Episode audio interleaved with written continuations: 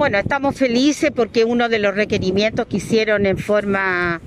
eh, colectiva los vecinos de la comuna de La Calera, que era recuperar espacios públicos que permitieran mejor calidad de vida de nuestros vecinos y en eso hemos estado en el último tiempo y en etapa de pandemia y durante el proceso, digamos, antes de esto también, postulando a las fuentes de financiamiento. Este es un PMU de más de 59 millones de pesos